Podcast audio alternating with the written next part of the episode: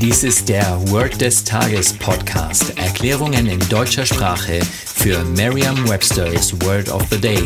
Eine Produktion der Language Mining Company. Mehr Informationen unter www.languageminingcompany.com-podcast.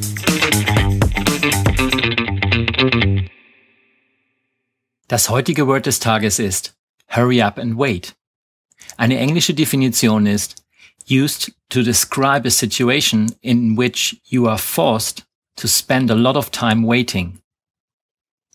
Übersetzung ins Deutsche, sich immer wieder beeilen müssen, um dann wieder lange zu warten oder das Gehetze und die Warterei oder einfach nur die Warterei.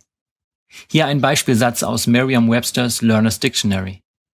Traveling often involves a lot of hurry up and wait. Die Wörter hurry up and wait sind den meisten Anfängern bereits bekannt.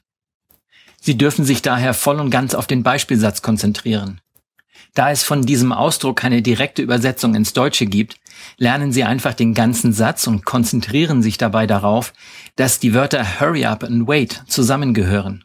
Sagen Sie jetzt noch einmal den Beispielsatz. Traveling often involves a lot of hurry up and wait. Vertrauen Sie dabei auf Ihre Vorstellungskraft.